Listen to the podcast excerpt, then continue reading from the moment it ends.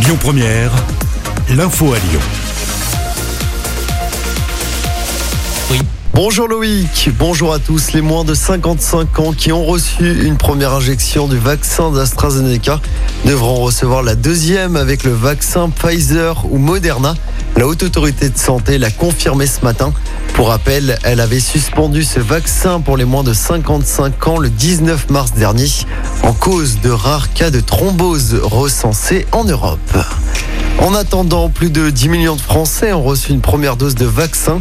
L'objectif a donc été rempli avec quelques jours d'avance pour le gouvernement. Prochain cap, 20 millions de premières doses à la mi-mai, puis 30 millions à la mi-juin. 437 000 personnes ont reçu une dose de vaccin hier sur le territoire français. C'est un record. Les laboratoires Boiron se diversifient. L'entreprise basée à Messimy et spécialisée dans l'homéopathie va distribuer des autotests pour détecter le Covid-19. Le prix des autotests qui arrive, je le rappelle, lundi prochain dans nos pharmacies devrait tourner autour de 7 euros. Les motards en colère vont manifester à Lyon. Ils vont se mobiliser contre la mise en place d'un contrôle technique. Ça va se passer demain à 13h. Rendez-vous sur la place Bellecour. Pour rappel, leur précédente manif en février dernier avait réuni plus de 1000 personnes dans le centre-ville de Lyon. L'actualité, c'est également ces récoltes décimées près de chez nous. Le gouvernement active le régime de calamité agricole. Le bilan de ces trois jours de gel dans la semaine est assez terrible. La récolte de vin 2021 sera très faible d'après l'interprofession.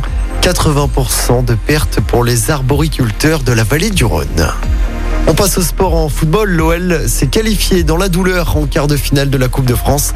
Les Lyonnais ont mené 2-0 face au Red Star Club de National avant finalement d'être rejoint en deuxième mi-temps.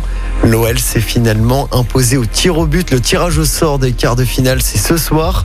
Toujours en football à suivre également ce soir le début de la 32e journée de Ligue 1. Le leader lillois se déplace sur la pelouse de Metz, coup d'envoi 21h. De son côté, je rappelle que l'OL accueillera Angers dimanche soir au Groupama Stadium.